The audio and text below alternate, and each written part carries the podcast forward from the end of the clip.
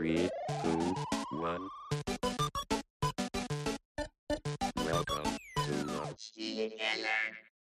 Und herzlich willkommen im Spielekeller. Schön, dass ihr heute mit dabei seid. Meine Wenigkeit, Herr Gelo, El Gelo, Dennis Gehlen ist mit am Start, aber ich bin natürlich zum Glück in besserer Gesellschaft als mit mir selbst. Hallo, der Herr.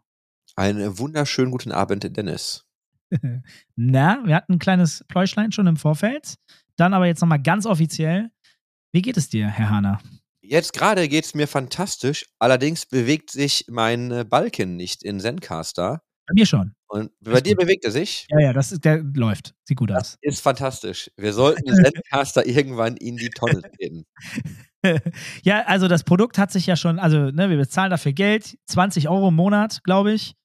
Ähm, das, ist, das ist okay, ist nicht so viel Geld, aber wenn das viele bezahlen, dann sollte das Produkt sich auch weiterentwickeln. Es hat sich auch zwischenzeitlich einmal weiterentwickelt. Ähm, ich würde mir natürlich immer noch wünschen, dass das nochmal einen Step macht, tatsächlich. Äh, einen ganz guten Step. Vor allen Dingen, was mich am meisten stört, und ich glaube, das kriegen die gefixt, wenn du halt zweimal stoppen musst oder so, dass die bei einem Podcast, den die zusammenfügen, das raffen, dass die die Cut Points selber hinbekommen.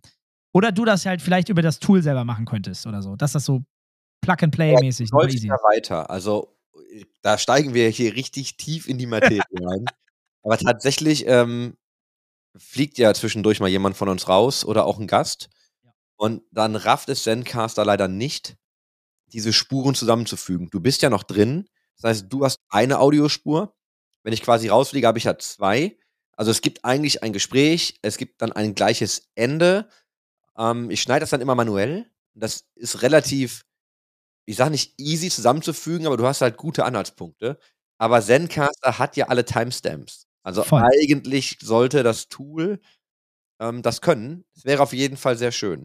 Und selbst wenn wir nur manuell in Zencaster definieren müssten, bei 12 Minuten 5 Sekunden bitte zusammenschneiden und der macht das automatisch, wenn da so eine Funktion wäre, wo du es irgendwie adjusten kannst oder so, das würde ja schon ausreichen. Aber ja, gehen wir richtig hart in so krasse Zencaster-Themen.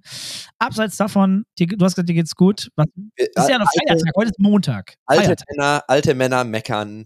Ähm, das haben wir damit. Es wir, wir, sind, wir sind Paradebeispiel. Chris, okay, ganz kurz, lass uns mal kurz, Podcast hier. Wir dürfen meckern. bevor wir, bevor wir über die guten Themen des Tages sprechen, nämlich über, über Gaming, E-Sport, Business.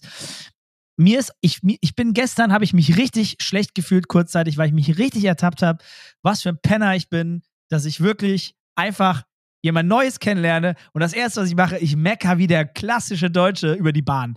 Äh, Also klar, die Bahn ist scheiße, muss man nicht drüber reden, ja, kann ich auch gerne so nochmal sagen, weil ich bin ja auch Deutscher, ich darf das. Aber ich habe mich kurzzeitig einmal so richtig schlecht gefühlt, weil ich gedacht habe, wow, du lernst jemanden kennen, es dauert keine drei Minuten und ich rede mit dieser Person, wir beide natürlich, auf beiden Seiten, darüber, ja, die Deutsche Bahn ist so scheiße und ja, äh, bla bla bla, Unzuverlässigkeit und das kann man als Business ja gar nicht mehr nutzen, weil dann ist, hat man nie die Ge- Sicherheit, dass man den Termin erreicht. Und ich dachte mir so, wow, wir sind irgendwie auf einer Hochzeit gewesen. Gibt es da nicht bessere Themen, als Deutscher, als über die Bahn zu meckern? Junge, da habe ich mir gedacht, halt das Maul, Junge.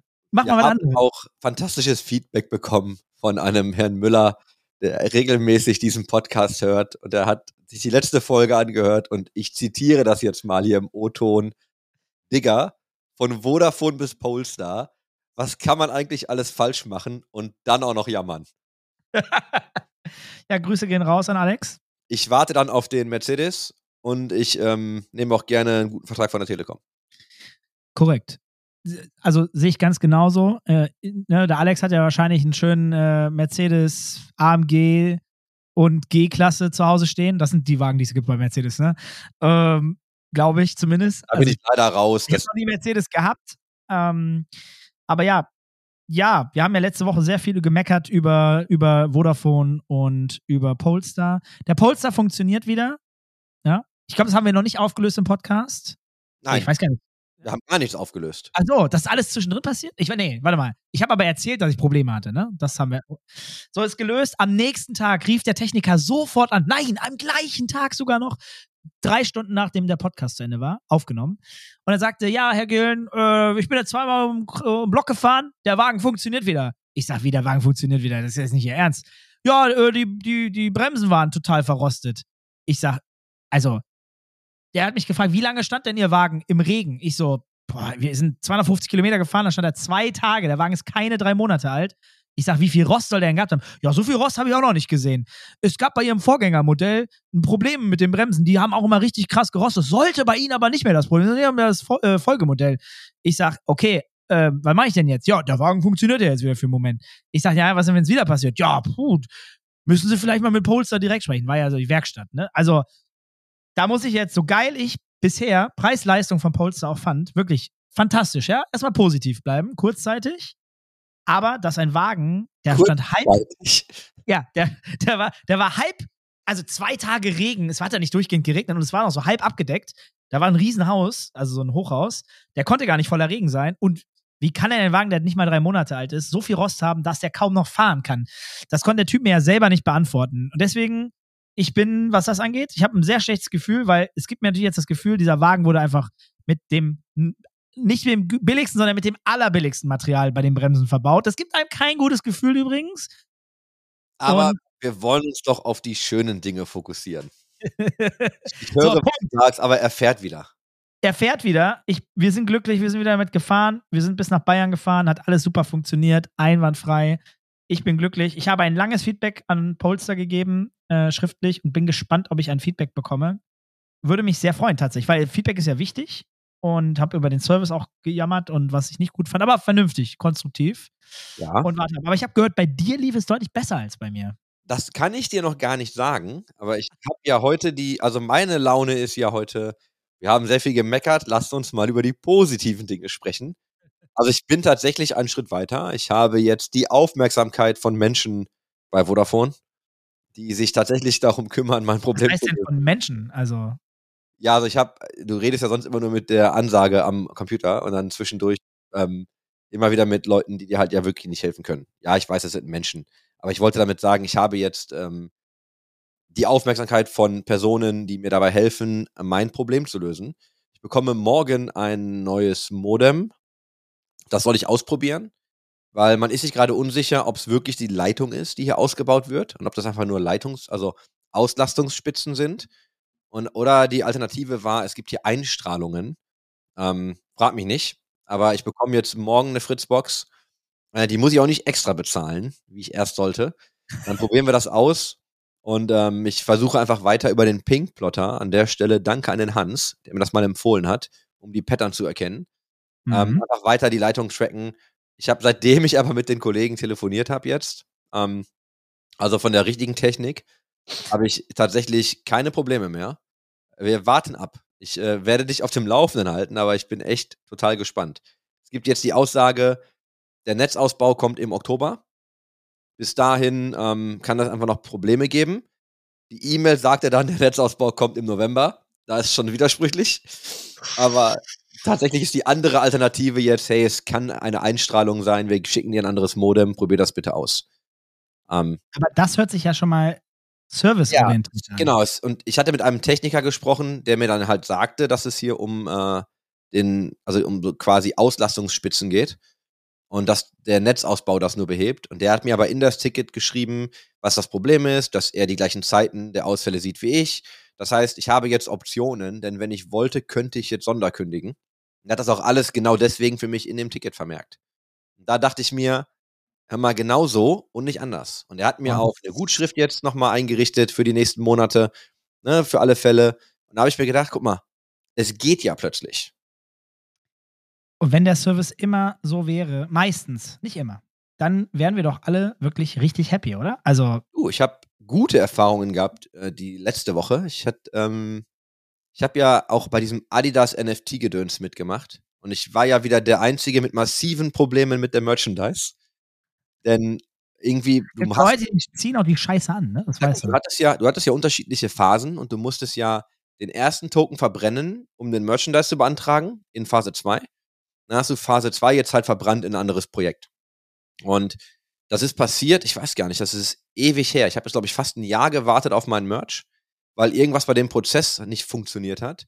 Da ja Okay. aber alles auf der Blockchain läuft, ist ja total transparent, was wann passiert ist. Das habe ich den Kollegen dann auch gezeigt. Ähm, ging jetzt ewig hin und her. Ich habe das jetzt bekommen. Dafür haben sie allerdings jetzt, ne, das ist, also die Vorgeschichte ist bei mir sehr negativ. Ähm, hab aber sehr lange Kontakt gehabt mit Leuten bei Adidas, dann hab, bis sich dann jemand auch eingeschaltet hat, der das wirklich gefixt hat. Und jetzt haben sie quasi einen Token Holder Exclusive Merch Drop gehabt in ihrer Adidas Confirmed App. Und das war echt abgedreht. Weil du hast, du kannst deinen Token einfach hinterlegen, dann kriegst du halt einen zweiten Pass. Gibt ja diesen Adi Club. Ich weiß nicht, ob du äh, den kennst. Da Ich, bin ich tatsächlich noch nicht drin im Game. wenn du die Ne? Running App benutzt und so, ne, dann kannst du halt Punkte sammeln. Ich hatte Nike Runtastic, glaube ich, immer, oder? Heißt Der? Runtastic war Adidas. Und das wurde Oh, dann war ich, nee, dann war ich da, glaube ich. Auf jeden Fall ähm, gab es diesen exklusiven Drop. Und ich bestelle mir also zwei Teile. Hab die bestellt, bekomme die erste E-Mail, Bestellung ist drin. Bekomme die zweite E-Mail, Bestellung ist raus. Und Delivery war am nächsten Tag. What? Habe ich mir auch gedacht. Denn das Problem war, das kam so schnell, ich war überhaupt nicht zu Hause. Aber ne, Instant, Next Day Delivery. Aber war, war die Frau zu Hause oder wart ihr alle weg? Ne, die Nachbarn haben es angenommen. Ah, nice. Macht nichts, aber ne, also Next Day Delivery. Geil. Und dann habe ich in Berlin eine Erfahrung gehabt. Und ich, siehst du, ich rede jetzt über total viele positive Dinge. Mhm. Frühstückscafé. Ja. Äh, wir frühstücken da. Die haben das Essen meiner Frau leider vergessen. Das kam halt nicht. Und äh, haben wir dann gefragt. Und dann haben sie es halt gemerkt, dass sie es am Pass haben, halt vergessen haben. Haben es gebracht und dann war es so ein bisschen, vielleicht nicht mehr ganz heiß. Und dann sagten die, ja, wir machen das neu, wir machen das neu. So meine Frau musste die quasi, musste den Teller fast festhalten und meinte so, nee, nee, das passt schon. Ich hab Hunger. Die wollten es unbedingt neu machen. Und dann hat die Frau sich aber so schlecht gefühlt, kam nochmal zu uns und sagt, hey, das ist meine Schuld, mein Fehler. Es tut mir unglaublich leid. Hey, ist kein Problem. Dann kam sie nochmal mit irgendwie O-Saft und meinte so, hier habt ihr O-Saft. Es tut mir wirklich leid. Und dann kam sie nochmal wieder und meinte so, ey, hier sind noch so, und dann hat sie uns Gebäck gebracht, hier ist einfach noch so Süßes. Es tut mir echt richtig leid. Und wir dachten uns so, ja, das ist total nett, aber das ist schon fast ein bisschen too much. Und ihr hat das so leid getan, dass sie sich, ich weiß gar nicht, wie oft bedankt hat und echt alles dafür getan hat, dass wir da noch eine geile Experience haben, die wir auch hatten. Ähm, aber so geht's halt auch. Und ich wollte an dieser Stelle Yada Yada in Berlin, ist der Yada Yada Breakfast Club, kann ich nur empfehlen. Breakfast Club ist der Name des, des Yada Ladens. Yada Breakfast Club heißt das. Also, Ding. Yada Yada Breakfast. Okay. Und also der mir Service verlinken. war, der Service war so next level. Ne? Du kannst einen Fehler machen, du kannst dich entschuldigen, aber die sind dann auch noch echt deutlich beyond gegangen, um Geil. uns eine coole Erfahrung zu machen. Boah, das ist für mich so, das liebe ich. Wenn ich sowas höre, da geht mein Herz auf. Das finde ich richtig geil. Bitte, wenn ihr mal in Berlin in der Ecke seid oder sowieso daherkommt, testet den Laden, probiert's mal und äh, bestellt Grüße vom Herrn Hader. Wer ist das denn? Aber, Ja, ist schön. aber kennst du das dann, wenn du schon fast das Gefühl hast, dass dir das unangenehm Ja, ja. ist, weil es too much Passiert sehr selten, aber wenn es passiert, dann ist das, also mich, mich macht das immer richtig glücklich und dann bin ich so jemand, ich gebe dann überschwänglich Trinkgeld. Überschwänglich, weil ich denke, ich fühle mich sonst schon schlecht, weil der andere, die andere Seite so überkrass korrekt ist, was ich auch nicht erwarte. Aber das ist schön. Ich finde, sowas muss man auch irgendwie signalisieren mit Dankbarkeit oder mit einem Trinkgeld oder irgendwas, was die Leute verstehen. Das ist geil, was du da gerade machst. Damit das ja auch irgendwie an, also so bleibt. Oder auch andere dann auch so machen. Es war sehr gut. Ah, schön. Das ist schön. Ich hatte, und dann können wir gerne dann das auch abschließen. Ich hatte eine sehr schöne Hochzeit gestern in, im tiefen Bayern. Herzlichen Glückwunsch, ging ja schnell. Ja, ja, nee, da, das nicht. Aber ich war auf einer sehr schönen Hochzeit und habe äh, tolle Menschen kennengelernt, habe viel getanzt, habe gut gegessen, ähm, kein Alkohol getrunken, ja, Woche 6 gestartet. Ja, ich bin äh, sauber und clean unterwegs und muss sagen, ähm, ich habe kurzzeitig gemerkt, wie schön es ist, wenn man mal nicht arbeitet. Also so Mhm. komplett, wir hatten kein Internet. Das war Outback Bayern, so unter München. Da gab es gar kein Internet. Es gab gar kein Internet. Gar nicht. Null. Du warst out of game. Das nichts. Geil, Und oder? ich habe dann gemerkt, geil, du unterhältst dich mit den Leuten, keiner ist am Handy, alle quatschen miteinander, alle hatten einen schönen Abend. Das war auch eine sehr gut organisierte Hochzeit, hat auch alles gut gepasst. Und ich habe richtig zu diesem Moment gemerkt, kein Alkohol, trotzdem richtig Spaß, auf der Tanzfläche richtig ausgerastet. War gut, war, war richtig nice. Also äh, danke dafür. Ja. Und ähm, ich wurde mal einen Tag rausgezogen. Das war schön. das klingt sehr gut. So, ein paar. Ich habe die Waage angeschlossen. Ah, jo, auch noch. Ui, ja. Ja, ja. Und ich hatte, äh, ich habe dir das ja geschrieben, weil ich, die Werte waren halt Quatsch. Ne? Ich habe mich also, ich habe meinen Account erstellt und ich sehe die Werte und denke, das kann ja gar nicht stimmen. Und habe dann festgestellt, dass sowohl mein Geburtsdatum als auch meine Größe zurückgesetzt wurden. Dann hat das nämlich Sinn gemacht. Denn mein Gewicht auf 1,63 Meter ist etwas anderes als mein Gewicht auf 1,85 Meter. Da hast du aber auch nicht nur viel Fett, sondern auch viel Muskeln für die Größe, oder? Ja, aber ich war auf jeden Fall heftigst übergewichtig. Mit, ich glaube, 45% Körperfett oder so. Ich mir so, nee, das kann nicht sein. Sorry. Sag mal, was ich ja bei dieser Waage gesehen habe, dass ich ja Adipositas Stufe 1 habe. Ja. Also das ist ja nicht so gut. Und meine Motivation nochmal angekurbelt hat. Wie ist das, was steht denn bei dir? Ich meine, du bist ja verhältnismäßig schlanker als ich. Du bist ja auch größer als ich. Aber ähm, du bist jetzt ja auch kein dürrer Haken, also um es mal so auszudrücken.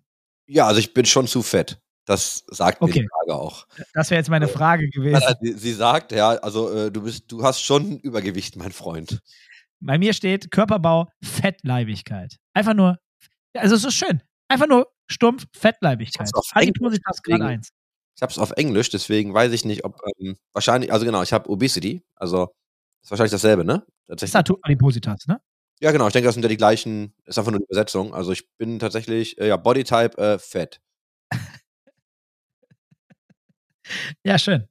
Aber Ja. dafür richtig geil, äh, meine Muskulatur ist besonders stark in den Beinen. Dann denke ich mir, das macht ja Sinn bei dem ganzen Gelaufe. Absolut. Wenigstens für etwas ist das gut. Also ich, äh, ich skippe nicht den Leg Day, ich bestehe nur aus Leg Day. Hast du, was hast du beim Bauch? Beim, ba beim Bauch ist das Schwächste. Arme, Beine sind eh nicht gut und Bauch ist ein bisschen schwächer. Angucken. Ah, warte mal. Ich 96 Prozent. 96, ich habe überall über 100 Prozent. Aber ich weiß nicht, was hier für Werte sind. Warte mal. Du hast die Apps Day auch durchgezogen. Days. Warte mal, ich habe hier High. Nee, warte mal. Das ist. Da gibt es noch dieses Diagramm, also diese, diese, Analysis. ja, die Analyse mit dem, mit dem äh, Körper. Aber, aber ja, alles, äh, alles zu viel. Die Balance, wenn du runterscrollst, wenn du ein Ergebnis hast und runterscrollst. Balance. Ja, genau. Standard. Über alles, alles Standard und die Beine High. Aber da steht auch die Prozente dabei, oder? 102,7. Bei Bauch? Ja, nice. Ich habe nur, ich habe keine 96, 95,4 sehe ich gerade. Aber ich habe auch tatsächlich äh, ziemlich genau exakt 100,1 Kilo aktuell. Mhm. Und es sind äh, Körperfett 25,1 Prozent. Ja, keine Sorge, ich bin bei, dr- was sag ich jetzt, 33,4. Grüße gehen raus. So, haben wir die Hosen runtergelassen. Jo, jetzt sind wir, jetzt sind wir nackig. Jetzt können wir nächste Woche mal gucken, ob sich was verändert hat. Boah. Ja, 6 Kilo habe ich runter. Das ist schon ein Anfang Glückwunsch. In fünf Wochen. Und Fett hauptsächlich, das ist gut. Ja, geil. So. Du so, hast, jemand ans Eingemachte. ja, du hast schöne Themen. Ich habe auf Twitter, ähm, als ich dann äh, doch äh, wieder Internet hatte, irgendwann danach oder so, habe ich irgendwas geliked und habe ich gesehen, ah, gutes Thema. Das ist Ja, eins der so. Themen, die du mitgebracht hast. Grüße gehen raus an den Flo, der meinte, das wäre doch ein gutes Thema für den Spielekeller. Weil der Johnny, der bei den Freaks war und jetzt nicht mehr, sondern jetzt uh, bei Inside ist, glaube ich. Bin ich mir jetzt eigentlich gar nicht ganz sicher. Tatsächlich. Der jetzt bei Inside ist, darüber gesprochen hat, dass große oder bekannte Caster, Leute, die bei den offiziellen Turnieren wie bei Riot oder Valve oder ESL-Events ähm, mittlerweile sich dazu entschließen, nicht mehr Talent zu sein und gebuckt zu werden für einen ordentlichen Preis, sondern das lieber selber streamen. Ja, die, und die Debatte fängt ja ein Stück dahinter an. Sorry, wenn ich hier so ins Wort falle, ja, aber nee, mach, es geht mach ja darum, dass jetzt Riot für das MSI gesagt hat, hey, wir erlauben offiziell das Co-Streaming.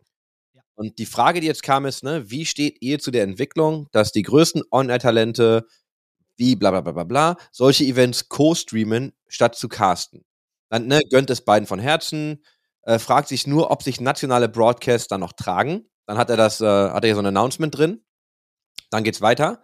Denke, einen internationalen wird es immer geben. Der wird ja auch von Riot finanziert werden. Nationale haben in der Vergangenheit am besten funktioniert, wenn Influencer dabei sind. Ne, siehe Ja. Frankreich, Spanien. Wenn diese selbst co-streamen, ziehen sie viele der Zuschauer weg. Dann ist die Sorge, ohne diese können die nationalen Broadcasts langfristig wohl nicht autark existieren und müssten von Riot querfinanziert werden oder sterben aus. Ne? Oder aber der Kuchen wird größer, bla bla bla. Wobei ja, wenn du, da können wir gleich drüber sprechen. Und dann, deren Zuschauer kennen ja das Turnier. Sicherlich schauen dadurch insgesamt mehr zu. Bei den nationalen Broadcasts werden es aber weniger sein. und ist natürlich kein Vorwurf an die Co-Streamer, ähm, aber ihn interessiert die Meinung, also die Leute da haben. Und ja, du hast eine Produktionsfirma, du machst diese Events ja, glaube ich, nicht, aber mich interessiert trotzdem gerade deine Perspektive, weil ich habe da, glaube ich, ich hab, also ich habe eine Meinung. Ich würde dich aber einmal anfangen lassen, aus der Ja. Sicht einer Produktionsfirma, wie du dazu stehst.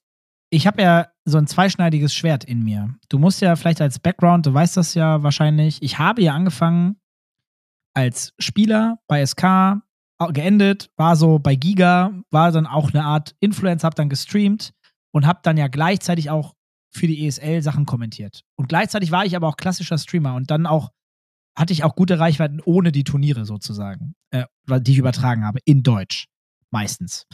Und das war natürlich geil, wenn ich den guten Content kostenfrei selber auf meinem Kanal machen konnte. Das war, hat mir natürlich unfassbaren Boost gegeben, wenn geile Turniere waren, geile Spiele waren, geile Storylines und das hat meine Viewership im besten Fall getrippelt oder so. Weißt, also wirklich. Und das war natürlich heftig. Jetzt komme ich aus der Turnier- oder Produktionssicht. Jetzt mh, hast du eine Liga, du investierst Schweine viel Geld. Es ist sehr, sehr schwer, die zu monetarisieren. Und das sehe ich ja bei allen. Und dann, gerade national. Und dann kommst du in die Situation, dass du Caster engagierst, die du dir gerade so leisten kannst. Das sind halt meistens nicht die Top-Influencer, weil die sagen halt, ich nehme. Ich habe ein gutes Beispiel. Ein Amar zum Beispiel ist oft, wenn der Fortnite macht, die offiziellen Fortnite-Sachen macht er nicht, er macht lieber selber Sachen oder er findet mal einen Deal mit äh, Epic und äh, die zahlen dann wahrscheinlich ja auch ganz gut dafür. Also ziemlich sicher. Und das fällt ihnen schon sehr schwer, selbst den Publishern. Aber wie soll ein Turnierorganisator das sich leisten? In der Regel nicht möglich, ganz nüchtern ausgedrückt. Das heißt, wenn du dem jetzt die Möglichkeit gibst, die Spiele Third-Party-mäßig zu übertragen, Watch-Party-mäßig etc. pp., das ist jetzt in Valorant genauso, dann haben in der Regel in nationalen Streams die Streamer mehr Zuschauer als der Hauptkanal, wo fünf Talents sind, die das casten, analysieren und hosten. Fünf Leute. Da ist einer, der hat mehr Zuschauer, jetzt bei uns zum Beispiel der Rumatra, der hat mehr Zuschauer als der Hauptstream. Und der kostet natürlich gar nichts, weil der sitzt zu Hause, also gar nichts ist übertrieben, aber seine Zeit natürlich, sein PC, seinen Strom, sein bla bla bla. Aber die andere Seite produziert halt mit fünf Leuten im Hintergrund plus Administration etc. pp. Und das kostet natürlich sehr viel Geld, bringt dafür guten Content, aber halt eben nicht die Reichweite, die man sich erwünscht, um das zu vermarkten. Jetzt ist natürlich Co-Streaming so in der Regel, dass die Streamer dann auch die Partner einbinden müssen, weil sie das Signal übertragen. Das wiederum ist natürlich sehr gut für die Turnierorganisatoren. Aber wenn die den Clean Feed vom Mainstream nehmen und nicht vom Deutschen beispielsweise, dann ist der nationale Stream irrelevant. Das ist ein bisschen komplizierter, als man es gerne hätte, ehrlicherweise. Bin ich auch voll bei dir, bei genau, und da geht auch genau ja mein Punkt drum herum, weil du hast zum Beispiel jetzt, bleiben wir in Deutschland, du hast jetzt einen deutschen Stream für das MSI. Das heißt, du hast jetzt, jemand hat die Rechte, du holst dir ein Studio, du engagierst Talente, du holst deine eigenen Partner. Also du machst diesen ganzen, ich sag mal, Business Kladderadatsch darum herum. Und dann kommt jetzt, weiß ich nicht, Riot und sagt, ja, Co-Streaming ist okay. Die suchen sich dann natürlich erstmal die Influencer aus. Das sind also ausgewählte Persönlichkeiten, die das dürfen. Ähm, und die dürfen das Main-Feed übertragen. Und zwar auch nicht nur bestimmte Teams, sondern einfach alles. Und ich habe verstanden, was du sagst. Jetzt ist natürlich für mich dann die Frage, wenn du nimm mal zwei oder drei Leute, die das dürfen, und einer von denen hat ja schon wahrscheinlich mehr als dann der nationale Stream, Korrekt. dann ist meine Frage natürlich, sind die dann überhaupt noch zeitgemäß oder relevant? Oder ist zum Beispiel Co-Streaming einfach jetzt an der Zeit, weil du als Turnierorganisator natürlich deutlich mehr Leute erreichst? Oder was heißt natürlich, aber vermutlich, du hast dein Signal wird ja geboostet, also du verstärkst ja deine eigene Message, deine eigenen Partner etc. Und ich meine, das hat ja Johnny auch gesagt, ne, mit, hey, da müssten nationale Stream, also nationale ähm, Broadcasts müssen dann ja eigentlich subventioniert werden. Und da denke ich mir dann natürlich, naja, oder wie er auch gesagt hat, die sterben halt aus. Aber vielleicht braucht man die dann ja auch einfach gar nicht mehr, wenn ich sowieso bei meinem Influencer gucke. Also meine Frage ist so ein bisschen, glaubst du, dass die einfach komplett obsolet sind? Also brauchen wir überhaupt noch nationale Broadcasts, wenn wir Streamer haben, die das Ganze kommentieren, Reactions machen oder ähnliches in nationaler Sprache? Also, das kann man nicht mit Ja und Nein beantworten. Da muss ich ein bisschen Kontext zu geben. für die internationalen Broadcasts, von denen sprechen wir gerade. Riot macht, ich nehme jetzt ein Beispiel, die Worlds. Ja, nimm MSI, weil es geht um das MSI. Okay, MSI. Und du nimmst ein Event, das in ganz Europa stattfindet. Und ich glaube, dass du in dem Fall keine pro nationalen Produktionen mehr brauchst. Zwingend, nicht zwingend. Denn die Reichweiten werden mit den Influencern definitiv größer sein. Die Kosten, darüber lässt sich streiten, das ist nicht so einfach zu beantworten, ob es günstiger oder teurer ist. Wenn die, weil jetzt gerade noch, weil es noch so gehypt ist, werden die Ta- Talents das umsonst machen, die Influencer. Das dreht sich aber schnell. Das machst du zwei Jahre und dann sagen die, naja, wir sind jetzt so wichtig, ihr bucht uns jetzt für Geld und dann wird es teuer oder lässt es sein. Ähm, du kannst gerne reinhaken, weil dann komme ich zum, danach zum nächsten Punkt. Genau, und hier sind wir ja auch bei dem Partnerschaftsmodell. Nehmen wir jetzt Valorant zum Beispiel, wo du den Slot nicht kaufst, sondern du den ja bekommst für eine gewisse Laufzeit. Und ich sage das jetzt übertrieben und salopp, ne? das ist so äh, Overstating for Effect. Aber wenn du quasi nicht nett bist, dann verlierst du den halt auch einfach ganz schnell wieder. Korrekt. ist ja genau das Ding mit Carlos damals und G2, ne, dass diese ganze Kontroverse ja dazu geführt hat, dass er den Slot verloren hat. Da ist ja dann der Publisher, in dem Fall Riot, sind ja da am Drücker. Das heißt, wenn du jetzt sagst, du lässt, und wir reden über nationale Talente, das heißt, du nimmst jetzt MSI, du lässt das zwei Deutsche streamen, ne, die machen das dann auch gut, das wird dann auch groß. Und dann kommen die und sagen, ja, wir hätten jetzt aber gerne x Euro dafür, als Beispiel. Und ich will auch gar nicht sagen, dass Riot das nicht bezahlen würde. Aber nehmen wir mal an, sie hätten da keine Lust drauf, dann nehmen wir für andere. Weil es wird ja immer jemanden geben, der vielleicht dann etwas kleiner ist, dann nimmst du halt einen mehr oder nimmst neue Talente. Weil wenn es keinen nationalen Broadcast mehr wirklich gibt, der sich lohnt, wirst du, glaube ich, immer einen Pool finden an Leuten, die Interesse daran haben, die Viewership zu boosten. Absolut Interesse auf jeden Fall. Es ist immer ein feiner, ein, ein Balanceakt, auch für Riot, meiner Meinung nach. Denn Riot ist Community First, darüber haben wir gesprochen zuletzt.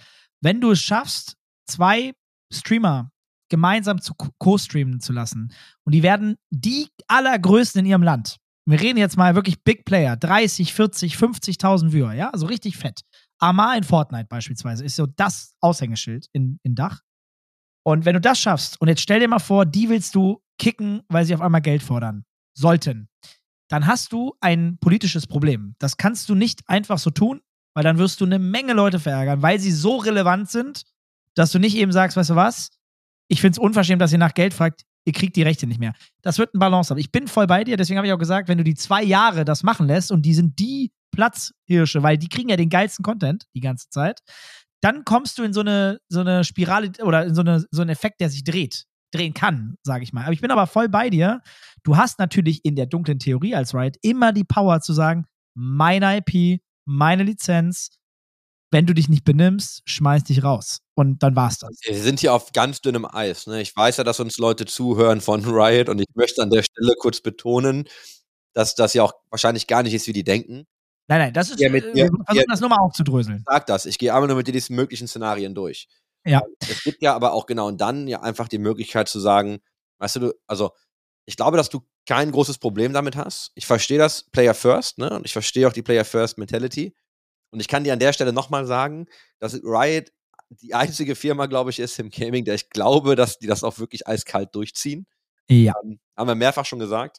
korrekt. Aber tatsächlich ist ja die Schwierigkeit, du kannst ja einfach sagen, hey, ähm, wir wollen das durchrotieren.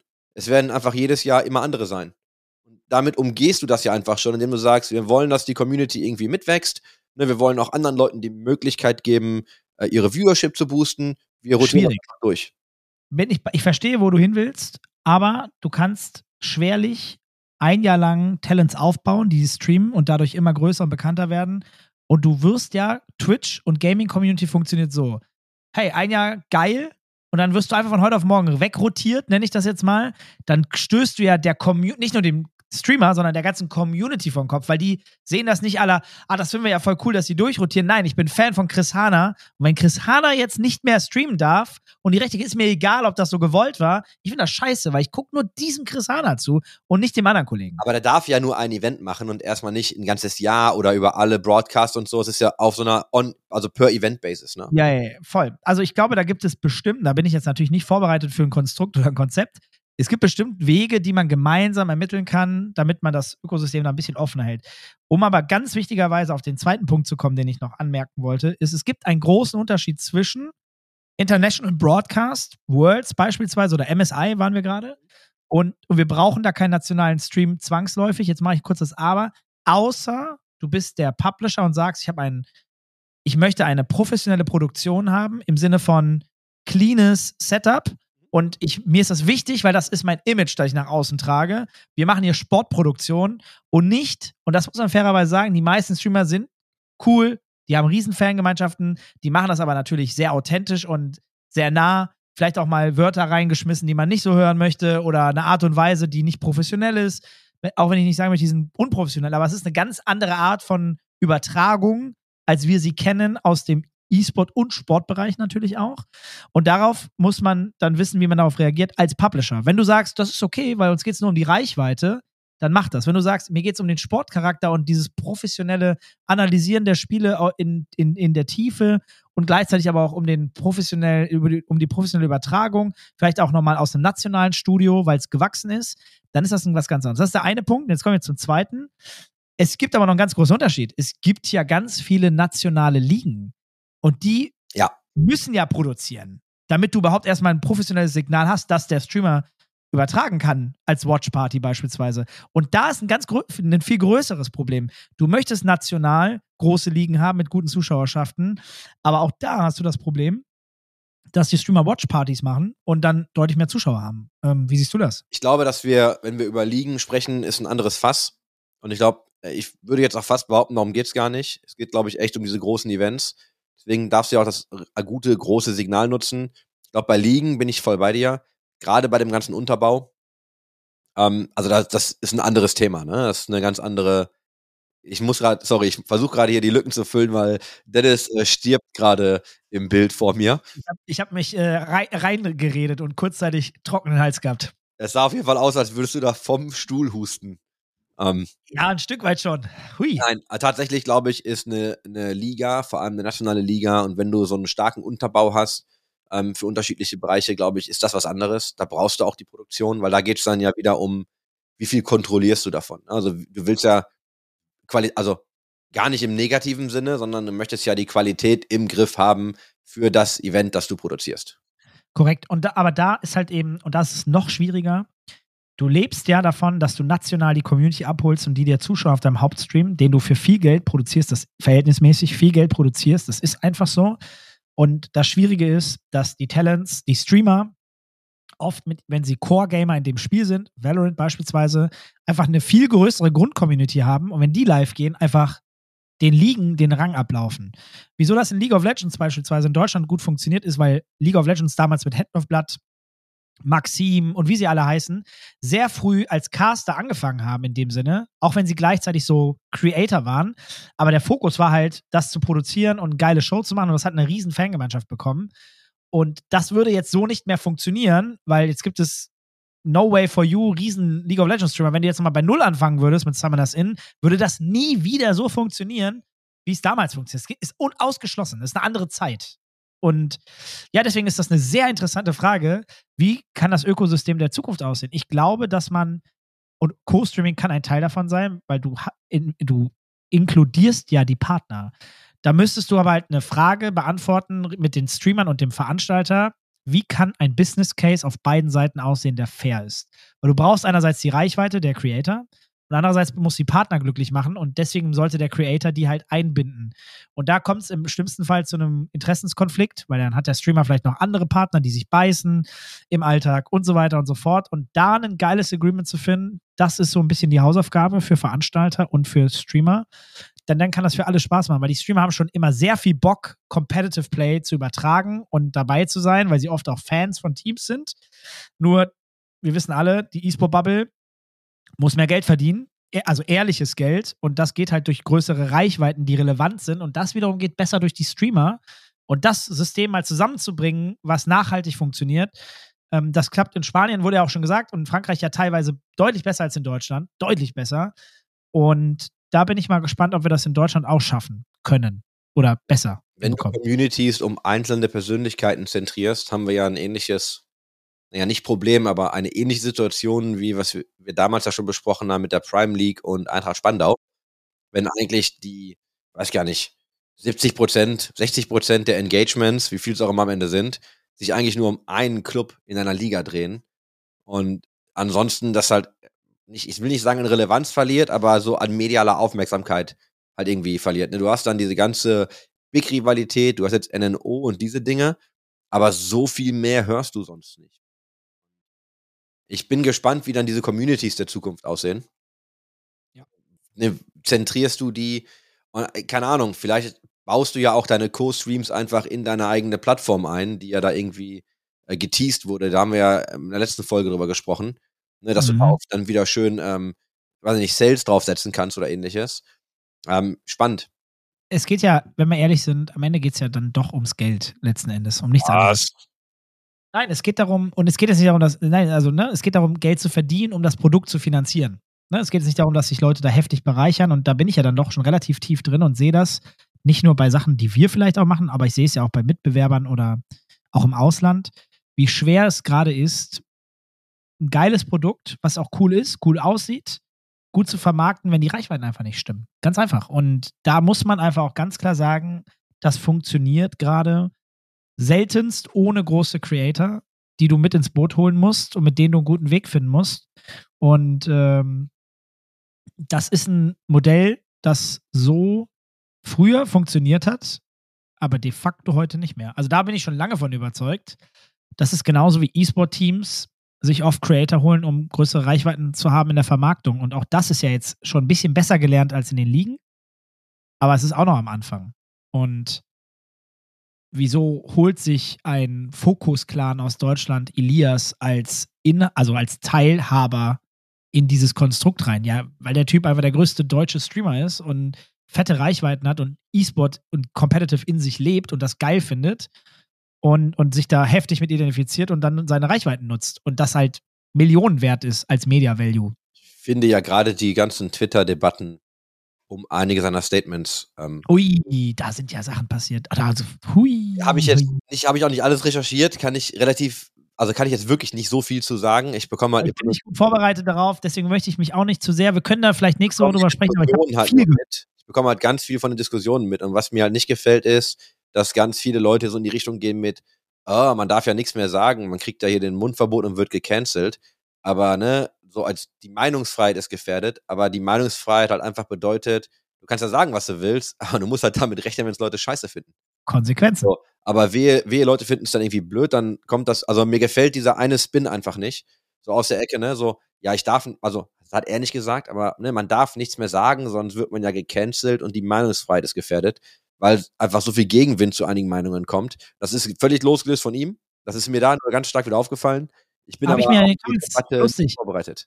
Ich habe genau die gleichen Kommentare, glaube ich, gelesen wie du. Äh, ja. äh, habe ich nämlich auch ein bisschen durchgesurft und sehe ich sehr, sehr ähnlich. Ich verstehe, dass es in der heutigen Gesellschaft über Social Media immer ein schmaler Grad ist zu wann ist vielleicht ein bisschen too much und wann nicht und wie gehe ich damit um.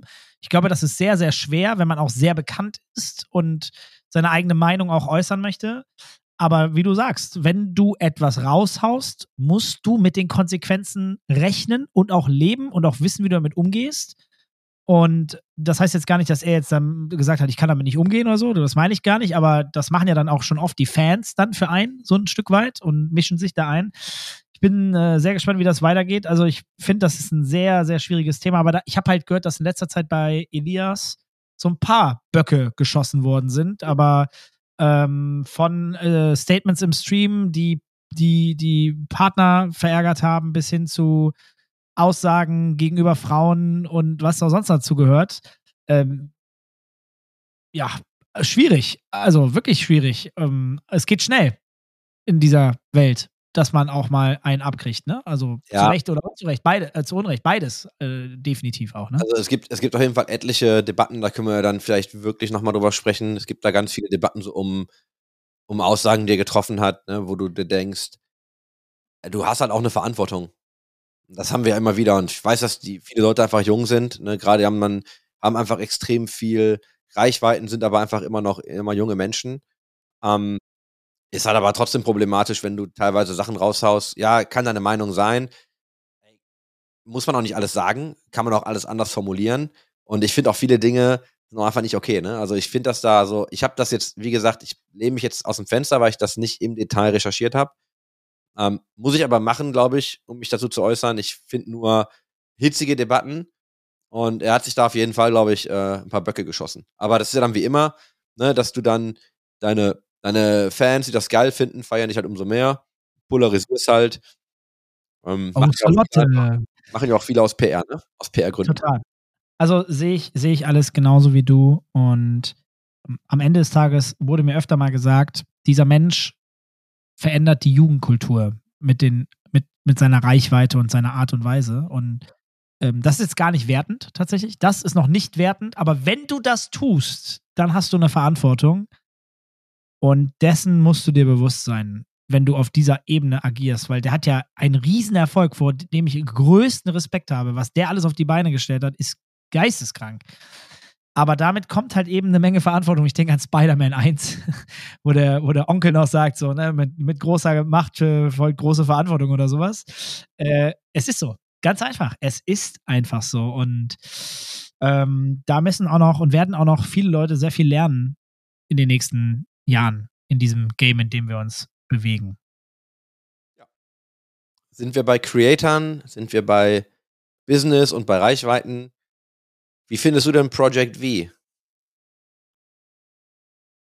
Ach so, ich- das- Project. Ich V. meine, das, ich meine, genau, ich habe das extra so gesagt, weil ich dich kurz Ja, ja. rödeln lassen wollte. Ja, Ich äh, meine natürlich das neue, coole Project V, Dennis. Ja, danke, danke. Ähm, habe ich ein bisschen was mitbekommen, weil du hast mir parallel geschrieben, aber gleichzeitig habe ich auch E-Mails intern bei uns bekommen, weil wir ja auch ein Project V mit Riot machen. Und das zwar nur für den Dachmarkt gerade da ist äh, und das eine GmbH ist, aber ähm, ja, ich, vielleicht holst du mal die Leute kurz ab, weil ich bin auch noch nicht so super tief drin, außer dass ich die Mails nochmal gesehen habe, was da gerade passiert und wir das gerade prüfen intern. Also äh, Superjoy Games, nein, Superjoy Studios heißt die Company, glaube ich, ähm, hat jetzt das Spiel Project V announced. Also ob es dann wirklich Project V heißt oder dann nochmal einen Namen bekommt, ähm, für mich jetzt noch nicht ganz ersichtlich.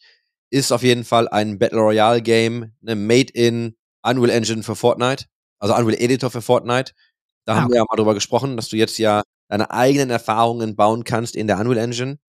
Ähm, The Squad, ne, ist halt, äh, ja, Tim the Tatman, Ninja, Nick Merckx, Courage, äh, Cypher. Also du hast da halt richtig krasse Talente dahinter, die jetzt gemeinsam äh, ein Battle Royale bauen. Und zwar in Fortnite. Das ist krass, erstmal grundsätzlich. Ja. Das kann richtig fliegen, glaube Genau. Und ne, Könnte. die sagen ja auch so, ey, mit dem Launch des Unreal Editors für Fortnite irgendwie im März haben wir irgendwie, wurden wir halt irgendwie inspiriert. Wir haben uns zusammengesetzt und haben halt irgendwie eine Idee gehabt, so eine eine Conclusion, so lass mal ein geiles Battle Royale bauen mit der Power für diese Unreal Engine, oder dem Unreal Editor für Fortnite. Ich muss mir abgewöhnen, weil ich sehe immer eine UE und sage immer Unreal Engine, aber es ist der Unreal Editor für Fortnite. So, so nämlich und nicht anders. Ähm, ja, super spannend. Wir haben ja darüber gesprochen, irgendwie, was da das Potenzial ist. Und ich glaube, wenn sich jetzt die fünf Leute zusammensetzen, ist ja ähnlich wie wenn Dr. Disrespect sein Studio startet und anfängt, irgendwie Games zu bauen. Er hat ja auch Riesenwellen geschlagen. Ne? Der Playtest standen Leute ja Schlange ohne Ende. Ähm, Wahnsinn. Genau, da sind wir wieder bei Reichweiten. Und ich habe ganz viele Gespräche darüber, dass mir heute noch Leute sagen, ja, aber das sind alles immer Outlier und auch diese ganzen großen Produkte, sind alles Outlier und du sie, wirst halt mehr davon sehen, ne? weil die Leute haben einfach Reichweiten und die können halt einfach in ihre Community verkaufen. Und Korrekt. ich meine, ich habe das jetzt natürlich auch nicht gemacht, aber du könntest ja jetzt mal recherchieren, was für ein gemeinsames Following die haben. Dann ziehst du einfach ein paar Prozent ab, ein paar viel von mir aus sogar, weil es Overlap ist. Aber wenn die fünf jetzt irgendwie ein Spiel streamen auf ihren eigenen Kanälen, so dann kannst du dir grob vorstellen, wie viele Leute da zuschauen. Erreichst du, sagen wir mal, wenn du jetzt das nicht nur auf einen Tag siehst, sondern auf eine Woche oder einen Monat, erreichst du sehr viele Millionen von Menschen. Millionen. Also nicht eine oder zwei, sondern deutlich viel mehr. Und das, das Geile ist ja, da das ja der ne Editor für Fortnite ist, ziehen die ja wahrscheinlich extrem viel Battle Royale Audience aus Fortnite in ihr Game, Natürlich. dann aber in Fortnite bleiben, weil ja ihre Experience auf Fortnite basiert. Das heißt, Epic, Epic Games wird da halt auch sitzen und sich irgendwie die Hände reiben, und Cash zählen, ne? Und dann Und am besten die, die Türen öffnen, wo sie können. Ja, nee, haben sie ja damit gemacht. Das ist ja genau das. Und dann zahlen sie ja auch aus. Ne? Also das wird ja, da wird ja jeder dran verdienen. Das ist ja einfach ein geiler Move. Absolut. Ne? Am Ende nicht alles selber machen, sondern den Kuchen größer machen und dann alle was davon haben lassen.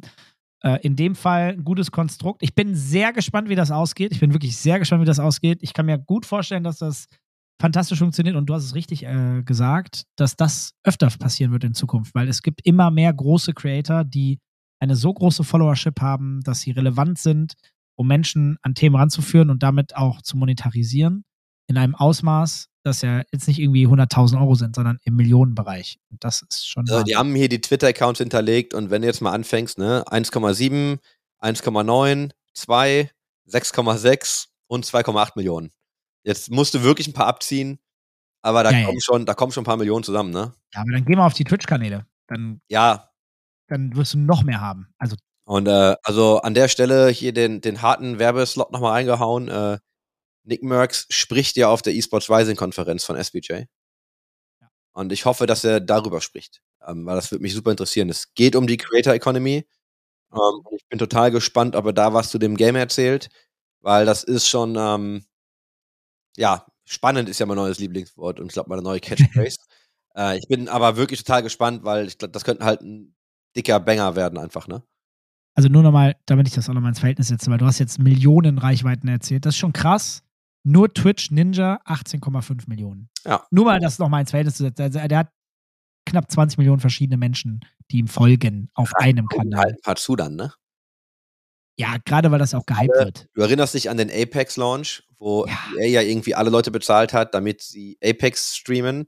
Und das war ja für ein generelles Marketingbudget für ein Spiel, war das ja gar nicht so übertrieben teuer.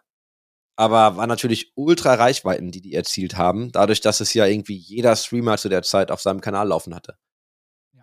Also das war schon, das war gut. Und das machen die ja jetzt quasi dann einfach nur für ihr eigenes Game. Ja, crazy. Crazy. Also, und da ist der Antrieb und der Push, den man da draufsetzt über Social, Streaming, ja so viel höher, als wenn du es für jemand anderen machst. Das bin ich mal gespannt, wie das hebelt und wie das dann auch noch skaliert, weil ich glaube, das wird komplett eskalieren. Ja, du gehst halt die Extrameile, weil es dein Game ist. Ja, und das dreimal. Fünfmal.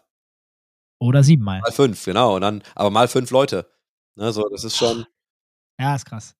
Spannend. Also, äh, ich- finde ich gut. Also, ich finde es geil, weil da passiert einfach was. Der Markt bewegt sich, der Markt ändert sich, der Markt muss sich auch mal verändern. Man muss halt mitdenken und auch überlegen, wo, wo da jeder seine Rolle hat und wie es zukünftig aussieht und früh genug da auch irgendwie richtig reagieren. Ich liebe ja sowas. Ich mag ja so eine Entwicklung. Und ich bin total gespannt, ähm, wie das mit Dr. Disrespect weitergeht, weil er ja äh, auch ganz stark an Web 3 glaubt und Mhm. da ja wohl Integrationen geben wird. Und ähm, Das ist was für dich. ja, total. Also ich finde es spannend. Ich bin tatsächlich habe ich das auf dem Schirm. Ich habe jetzt auch gesehen, dass ja von Goals wieder irgendwelche Play-Videos ähm, veröffentlicht wurden. Also dem Fußballspiel. Fand ich auch ziemlich interessant. Äh, passiert jetzt einiges. Ach, schön. Ich glaube, ich glaube, wir werden nächstes Jahr sehr viele neue Dinge sehen. Das ist so meine Vermutung. Ich glaube, dieses Jahr passiert ein bisschen was und nächstes Jahr wird es, glaube ich, ein bisschen mehr knallen. Ja. Habe ich so das Gefühl. Bauchgefühl zumindest. Und nächste Woche, Ui, da wird es auch richtig knallen. weil wir ja nicht bis nächstes Jahr warten wollen, nächste Woche sind wir ja ähm, auf dem OMR, ne? So sieht's aus. Da, da, Mann. Chris, das wird, du, du erzählst das, du bist ja da sehr entspannt, aber ich freue mich gigantisch. Wir sind das erste Mal offline und dann auf dem größten Marketing-Festival Europas. Live vor Ort am Sony-Stand. Oh, A04E55 oder so. Oh, haben wir auf LinkedIn geschrieben, ganz sicher. Werden wir auch nochmal posten. Und wir werden dort am Dienstag, dem 9.5. am Mittag den Podcast live dort vor Ort für eine limitierte Zahl von Menschen live austragen. Der geht dann am Mittwoch natürlich für euch ganz gewohnt, wie, wir, wie ihr es kennt, live über alle gängigen Kanäle und wir sind den ganzen Tag dort und können auch quatschen. Und der Allmann Chris hat ja gesagt, boah, schaffen wir das denn mit der Produktion? Wollen wir nicht eine Folge vorproduzieren? Und äh, El Gelo Dennis und hat gesagt, Bruder, wir sind eine Produktionscompany, chill mal, das wird alles super. Wir Ja. Und ich bin unheimlich gespannt. Ähm, ja, Live-Folge hatten wir noch nicht. Ähm, ist ja dann für euch quasi nicht live, aber wir haben am OMR, also am Sony-Stand auf dem OMR, nehmen wir einen Podcast auf, der dann am Tag danach live geht. Und ich bin gespannt, wie es wird. Ich auch. Wir haben aber, glaube ich, ich weiß nicht, das machen wir jetzt mal kurz live. Haben wir das jetzt eigentlich, wir haben doch überlegt, dass wir trotzdem vielleicht noch aufnehmen? Am Montag, ne? Als wir eine Als. Backup, ne? Ja, weil wir, weil wir ja ein Thema haben, dass wir Ah ja. entweder an den, entweder nächste Woche Mittwoch oder in der darauffolgenden Woche pushen könnten. Korrekt. Das hat ja mit dem Announcement zu tun. Hier ist also Von ein weiteres Announcement. Announcement des Announcements. Stimmt. Ähm, ja, Tatsache ist das, du hast recht. Und wenn ihr nächste Woche Mittwoch nicht die OMR-Folge hört, dann habt ihr festgestellt, die Jungs haben es nicht geschafft. Dann geil. shame on me, Genau, das ist, das ist spannend. Wenn wir. nehme ich, nehme ich, ich werde intern jemanden rausschmeißen. Wow. Nein, ach Quatsch. Eskalationsstufe Gelen. nein, nein, Spaß beiseite, aber dann haben wir es nicht geschafft. Dann haben wir irgendwo ein, ein Problem gehabt. Und dann haben wir die Ersatz, also die, nicht Ersatz, sondern die Folge, die danach die Woche kommen sollte, schon vorgeschoben. Dann wisst ihr warum. Dann haben wir irgendwas nicht vernünftig hinbekommen. Was Ich sag dir, die Saison geht bei mir gerade richtig los. Am, also am äh, 4. Mai, also am Star Wars Tag, äh, läuft die E-Sports das ist ja ein paar Tagen. Genau, ist äh, quasi für die Leute, die die Folge jetzt hören, morgen. Ähm, da spreche ich über The State of the Industry. Also ich Oh darf ja, das hab ich gesehen auf LinkedIn. Reden. Das wird äh, spannend. Da spricht aber auch John Needham, also da sprechen sehr viele Krass, sehr Gäste. Leute. Ist wirklich gutes Line-Up. Kostet, Wie bist ich, du denn da reingekommen? ja, Bruder, einer muss ja mal die Ja, Einladung. geil, nein, geil. Finde ich gut. Finde ich richtig nice, wirklich. ist Gutes, das gutes Mal Line-Up. tatsächlich, dass ich so an den, an den Sidelines stand, noch geholfen habe. Aber ich werde ja auch announced als äh, former CEO of the Esports Observer. Ähm, und tatsächlich bin ich ja jetzt eigentlich raus aus der Geschichte, so offiziell. Und bin wirklich nur Gast. Und ähm, ja, bin total gespannt. Es war gut. Also es wird eine gute, es wird ein guter Talk. Dann sind wir ja auf dem OMR am 9. Mhm. Und dann darf ich am 11. bin ich in Frankfurt und äh, darf tatsächlich zum ersten Mal über Web 3 und Gaming sprechen. Also ich verbinde hier meine beiden Leidenschaften dann äh, auf einer Panel-Diskussion tatsächlich auch bei Block im Park in Frankfurt. Du, du, Arbeiten ist jetzt bei dir beendet. Jetzt ist nur noch Quatschen, ne? Du bist jetzt so Also, angekommen. Die, die, genau, die nächste Woche, Rentner Chris, die nächste Woche ist auf jeden Fall ähm, sehr quatschintensiv. alles nice. Ich habe mich ja, Ich- also jetzt mal, äh, um in mein Inneres zu schauen, ich habe mich immer gefragt, ist das so eine Sache, wo wir dann so in zehn Jahren dann nur noch so irgendwo hingehen und dann so Speeches machen und Speaker-Slots haben und dann irgendwie immer bezahlt werden zu 90 Prozent und wir sagen, ja, ausgearbeitet, jetzt nur noch Chili-Milli, bisschen, bisschen was zurückgeben für Geld. Sprichst du, sprichst du oft auf Konferenzen? Äh, nee, aber ab und zu mal. Dann, weil, also ich wollte auch nur reinhauen, weil ich habe das jetzt länger nicht mehr gemacht. Ich habe das ja Mhm. die ganze Zeit lang auch sehr intensiv betrieben.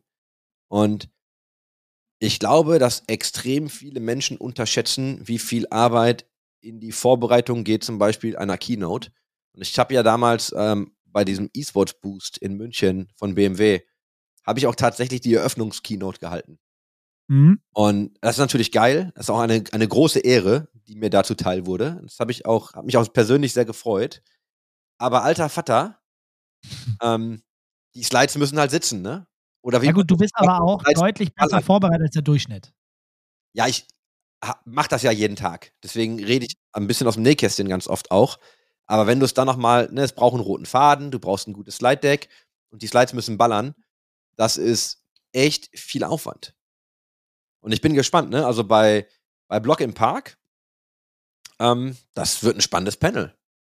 Kann, kann, kann das, kann ich mir das oder Leute, die gerade zuhören, wo kann ich das sehen? Das Nur vor Ort? Ich, glaube, das, glaub, das nur vor Ort. Ich weiß gar nicht, ob es dann noch irgendwelche Livestreams gibt. Das ist vielleicht eine ganz gute Frage. Aber es ist Mhm. Eintracht digital, ne? Also es ist in Frankfurt bei der Eintracht. Ähm, Ach geil, wir haben doch jemanden, der uns regelmäßig zuhört von der Eintracht. Der hat mir letztens auf dem Business Forum in äh, Leipzig hat er mich begrüßt. Oh, ich habe leider den Namen vergessen. Falls du es hörst, es tut mir mega leid. Sehr sympathischer Dude. der gesagt hat, ey, ich finde euren Podcast mega cool, höre ich mir super gerne an. Du kannst dich mal tatsächlich mit der Eintracht, also auch mit dem Fußballverein beschäftigen und der, dem ganzen Digitalarm dahinter. Denn, alter Vater, die haben da ganz schön Tech drin. Das Ding ist, Eintracht Frankfurt ist ja, ich als großer Fußballfan bin ja großer Dortmund-Fan, wie ja manche Leute wissen, kann für wenige Vereine großen Respekt haben, aber Eintracht Frankfurt ist einer dieser Vereine, der nicht nur eine krasse Fanbase hat, auch, sondern auch drumherum tatsächlich einen sehr ordentlichen Job macht, wo man in alle Aspekte tatsächlich recht großen Respekt hat. Mhm. Ähm, das sage ich von wenigen Vereinen. Sehr wenigen. Und äh, bei mir war das so, ich bin über ähm, einen Mitgründer von Stadia Ventures, habe ich halt die Intro bekommen. Also ich brauchte eine US-Intro für einen deutschen Kontakt.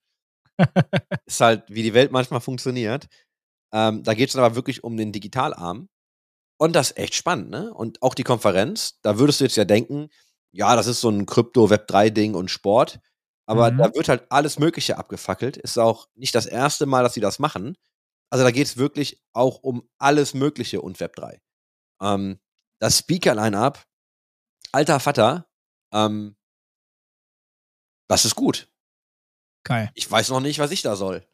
Aber das ist ein echt, das ist ein Ja, echt aber es gutes ist mega. Nein, ich feier's. Ich find's gut. Du Ich hast, einen das guten, du hast einen guten Blick auf die Sachen und hau einen raus. Klassiker. Ja, also wird Spaß machen. Ich habe da auch tatsächlich, habe da tatsächlich Bock drauf. Ähm, Mega. Das hört sich sehr, sehr nice an. Ja, also spannend. Also ich, ja, ich merke einfach, dass man generell mehr Anfragen bekommt, dass man generell mehr scheren soll, darf, muss, sollte, je nachdem. Bin gespannt, wie sich das so weiterentwickelt. ja, bist du denn, hast du denn, also macht dir das Spaß? Bist du, bist Ja. du eher so, ge- gehst du gerne auch irgendwie auf Panel und auf Debatten und also redest du auch gerne auf Bühnen oder ist das Wenn die Themen, wenn die Themen gut sind, dann liebe ich Diskussion und, und Meinungsaustausch, weil ich glaube, und das ist jetzt ein bisschen cocky, aber ich glaube, da sitzen auch je nachdem, ich kann jetzt aber mehr auf die Gaming-E-Sport-Bubble gucken, aber ich hatte schon oft das Gefühl, da sitzen Leute, die halt nicht halb so viel Ahnung haben wie andere Menschen. Da meine ich gar nicht mich mit, sondern generell andere Menschen. Und dann bekommst du da als außenstehende Person, die jetzt nicht tief im Thema ist, eine Meinung oder ein Bild, das vielleicht nicht der Realität entspricht. Und da ist dann mein innerer Fighter, der sagt, das geht so nicht. Da würde ich doch lieber selber mal mit reingrätschen oder Leute empfehlen, die da besser reinpassen. Da gibt es ja eine Menge Leute, die das sicherlich sogar deutlich besser können als ich. Und dann würde ich lieber die da auch sehen, denn de denen würde ich auch selber gerne zuhören, weil ich weiß, die haben eine gute Meinung und die können einen, eine extra Value da reinbringen, die wir brauchen, um Leute auch zu educaten und so weiter und so fort. Und ähm, auch äh, nicht böse gemeint, aber auch bei der eSports Bar Cannes fand ich manche Panels gut, aber also, manche auch scheiße damals. da habe ich ja auch eine ganz äh, eigene Meinung zu. Weil das war ja auch eher eine Veranstaltung, glaube ich, die, also die, die Ausrichtung war ja an, also das war ja, ne, Read Meedem und da hast du ja Read Exhibitions dahinter und so, das kann man sich mal in der Struktur angucken, was die noch so alles machen. Die haben einfach so diesen E-Sports Arm gebaut, die hatten ja in Cannes schon andere Events und haben ja dann quasi so die Leute äh, zu einem E-Sports-Ding eingeladen und so ziemlich jeden, der im E-Sports war, dahin geholt, ähm, um da die Leute aufzuschlauen. Das waren gute, das war eine schöne Veranstaltung. Ähm, das war auch echt gut gemacht. Die haben da auch richtig reingebuttert. Aber das ist halt das Gleiche wie oft auf Konferenzen. Du lernst da ja nicht viel Neues.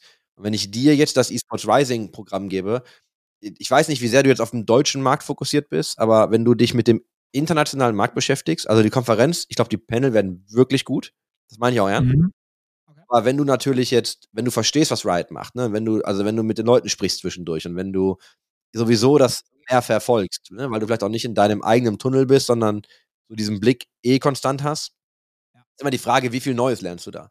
Ich glaube, du, du lernst da schon irgendwie immer ein bisschen was, aber ist es dann das wert, dir jetzt, und bei so einem virtuellen Programm, das geht irgendwie dreieinhalb Stunden, ist okay, ist also auch nicht ein ganzer Tag, aber wenn du auf Mhm. Ganztageskonferenzen gehst, also wie viel nimmst du am Ende wirklich mit? Ne? Und dann kaufst du dir ein Ticket für, ich weiß gar nicht, bei, bei, bei in Cannes angeblich irgendwie 3000 Euro oder so. Ja, ja, ja, Ich ja. weiß ja nicht, wer das bezahlt hat. Das haben Leute bezahlt, das weiß ich. Ja, das ist krass, weil den, Das war mit Hotel, glaube ich, irgendwie zwei Nächte Hotel. den Value für die Kohle musst du da erstmal rausholen. Genau, also das Konzept vielleicht für die Leute, die es nicht wissen, ich, ich kann mich noch erinnern, die wollten mir das damals auch andrehen, dann habe ich da einen Speaker-Slot bekommen, dann war ich for free da. Ne? Das war dann okay. Ähm, kann man ja, glaube ich, so sagen. Ne? Aber Kann man, glaube ich, so sagen. Ähm, aber ich weiß, 3000 Euro knapp, zwei Nächte, Reisekosten, hinfahren selber oder fliegen natürlich nach Cannes. Und du hast zehn One-on-Ones garantiert gehabt, glaube ich, die dir gescheduled worden sind. Du konntest priorisieren, hey, ich würde gerne mit Leuten aus dem Bereich sprechen, dann wurden sie dir zugeteilt. Das heißt, du durfst dir nicht explizit wünschen, den willst du und den kriegst du garantiert. Aber in die Bereiche wurdest du dann geschiftet. Das war ganz nett. Da habe ich tatsächlich mal ein, zwei Leute kennengelernt, die ich gut fand. Aber da würde ich nicht 3000 Euro für ausgeben. Das Konzept, das Konzept war ja ganz lange so, dass du, weil du redest gerade von diesen One-on-Ones, es ging um Matchmaking. Mhm. Das heißt, die Ja, ja, hatten genau. ja so Speed-Dating, das musst Genau. du extra buchen.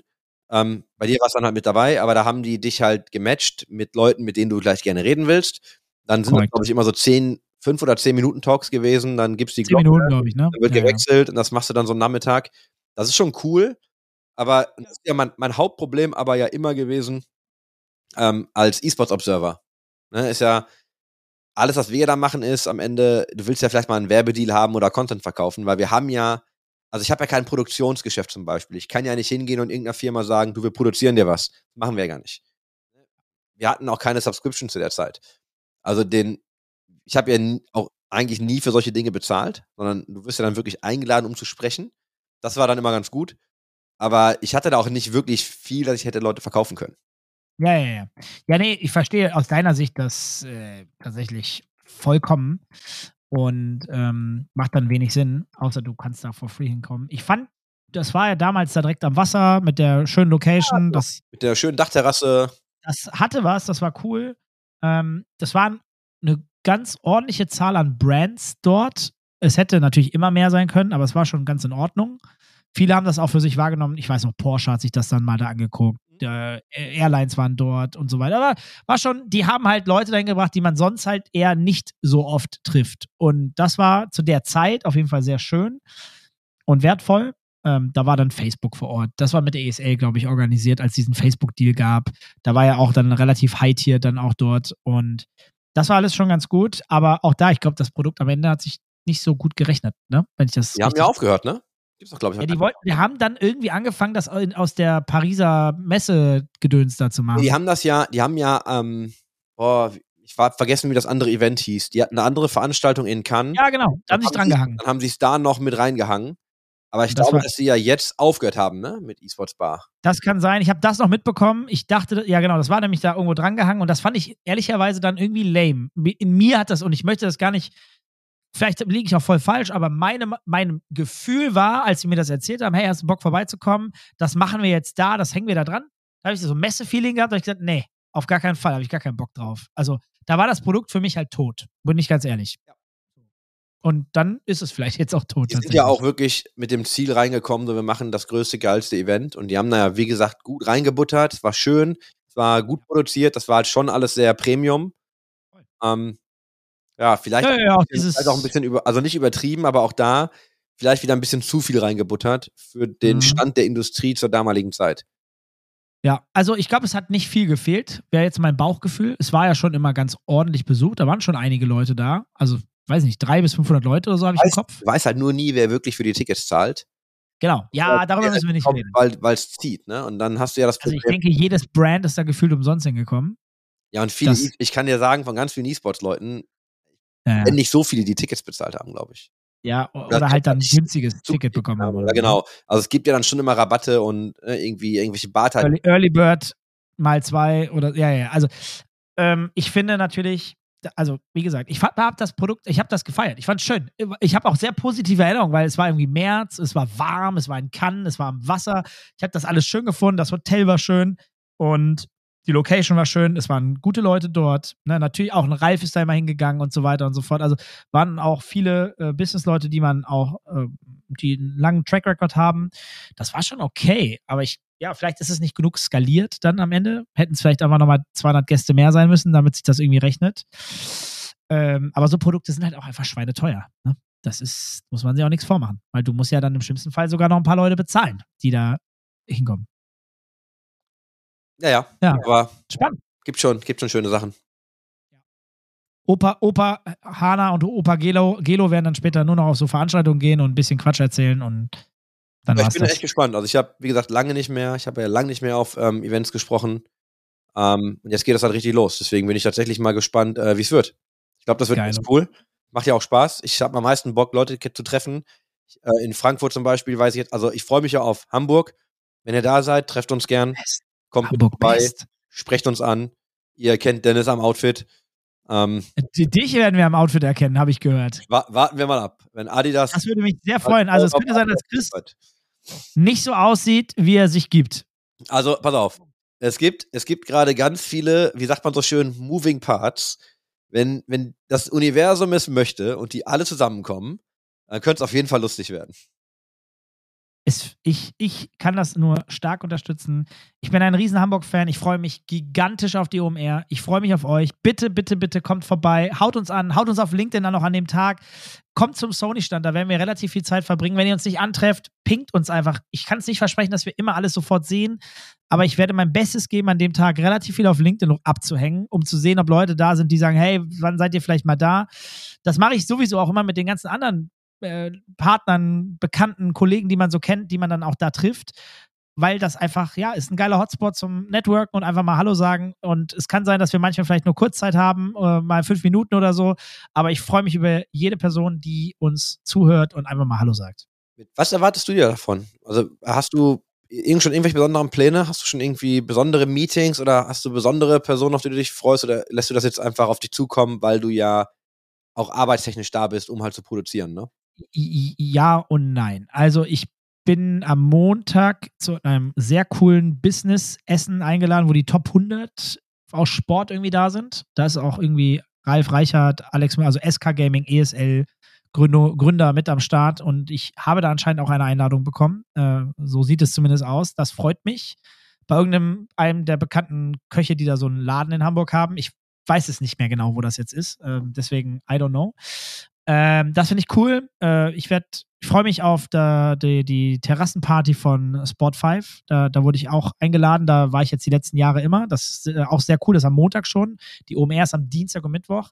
Auf der OMR selbst habe ich mir einen einzigen Termin fix gelegt, um jemanden zu treffen, den ich letztens erst auf dem Business Forum getroffen habe. Ähm, Grüße gehen raus äh, an die Hanse Merkur äh, und ähm, weil die sich sehr engagieren in Valorant und ich ja großer Valorant-Fan bin und ich auch einfach Passionsthema und ich freue mich einfach, wenn man da im Austausch ist. Und darüber hinaus wollte ich einfach die OMR mit dem Podcast natürlich genießen und ich werde wohl einmal noch bei Twitch auf der Bühne sein und mit Buddy von den Rocket Beans was machen äh, und dem Roos, den wir auch schon mal im Podcast hatten. hatten. Und äh, da wird irgendwie mit Robotern, die gegeneinander antreten, die man über den Chat steuern kann, der eigenen Communities, gegeneinander gefightet. Äh, ist ein, einfach ein Fun-Ding. Ist kein Business-Ding. Ist ein reines Fun-Ding und ich fand es geil, dass er Woody angefragt hat und ich habe den Roos mit eingeladen, habe gesagt, komm, lass doch mal hin. Und äh, der Rest der Zeit, Dienstag wie auch Mittwoch, ich werde da sein, nur quatschen. Nur Leute treffen, Hände schütteln, Hallo sagen, austauschen, gucken, wen man kennenlernt. Ich habe keine Mission abseits davon. Ich, ich habe auch gar keinen Bock, eine Mission zu haben. Also, ich will einfach gute Leute treffen. Und wenn sich was spontan ergibt, let's fucking go. Finde ich gut. Und wenn nicht, auch okay. Sehr gut. Abends treffe ich meinen besten Kump ein, einen meiner besten Kumpels und sauf mit dem ein. Vielleicht. Ja. Das ist meine Ausnahme. Ist der nicht ganz so im Training wie Tomek? Du hast dich doch beschwert, dass Tomek dich so unter den Tisch geknallt hat. Hat er nicht, hat er nicht. Ich war aber, also, Oh, du wir waren alle gut dabei. Ja, ich war, puh, das war hart. Das war wirklich hart. Nee, aber an dem Abend, äh, ich, bin mal, ich penne auch beim guten Kumpel auf der Couch und da trinken wir mal Whisky und haben Politikdiskussionen bis tief in die Nacht. Und dann schlafe ich zwei Stunden und bin total gerädert und ärgere mich, dass der Typ eine andere Meinung hatte als ich. Aber ist immer so. Weil ich so vernünftig bin, frage ich mich nur schon, wie ich meine Laufeinheiten in die Woche bekomme. Ja, aber wie sieht's bei dir aus, um das jetzt mal abzurunden für den Abend? Ja, ähnlich. Ein paar Meetings. Ähm, Montag geht das los. Ein paar Meetings, dann Abendveranstaltung, dann Dienstag ein paar Meetings gemacht, dann mit dir da rumhängen. Wir machen ja Content. Wir haben ja auch noch ein bisschen was zu Oh. erzählen. Dann gibt es ja abends noch ein, ein kleines äh, ja, Meet and Greet bei dieser Tour. Ähm, Stimmt, wir machen ja noch die Ja. Tour. dann geht es ja eigentlich auch schon wieder zurück nach Hause, weil ich ja dann am Mittwoch, Dienstag direkt? war Dienstagabend wieder nach Hause, weil ich dann am Mittwoch mich nach Frankfurt aufmache. Da ist dann nämlich am Abend die Vorveranstaltung zur Konferenz. Mhm. Donnerstag die Konferenz. Und dann habe ich auch wahrscheinlich schon wieder genug für die Woche. Ja, die Woche ist, äh, also die nächsten zwei Wochen traveln wir beide anscheinend recht viel, ne? Aber Ich bin da- auch noch ah, in ja. Berlin und so weiter und so Weil fort. meine Marketingboxen bis dahin hoffentlich hier sind, werde ich dann der sein, der äh, Collects Packs in die Menge schmeißt. Ja, wir, wenn nicht. Das nehme War, ich dann war nicht. cool. Wir haben uns am Samstag im Level getroffen mit ein paar Leuten aus der Community Mhm. Und haben einfach Boxen aufgerissen. Und hatten jede Menge Spaß. Ja, war wirklich geil. Ja, ich nehme dich beim Wort, ne? Wenn du, wenn du da was hast, dann äh, geht was Lass raus. dir das mal angucken. Okay, nice. Ja, schön. Gute Folge. Ey, wir haben eine Stunde zehn voll gemacht mit Geplapper. Also, ich, nee, war gute Inhalte auch teilweise dabei, fällt mir gerade auf. Wir haben wirklich Allerdings. gute Sachen inhaltlich auch angesprochen, auch Jetzt gute Meinungen. Auf jeden Fall aus deinem Stream nochmal selbst. Ich weiß nicht, ob du den Knopf gedrückt hast oder so. Aber ich hoffe, dass das im Podcast nicht mehr so ist. Nee, nee, also, sieht gut aus. Ich würde sagen, Dann entspannten restlichen Montag. Ich hoffe, ihr habt einen entspannten Mittwoch, Donnerstag, Freitag, Samstag, Sonntag oder auch später. Ähm, war mir ein Fest, würde ich sagen. War echt cool. Chris, schönen Abend, äh, schöne Grüße und wir quatschen die Tage. Bis bald. Bis dann. Tschüssi.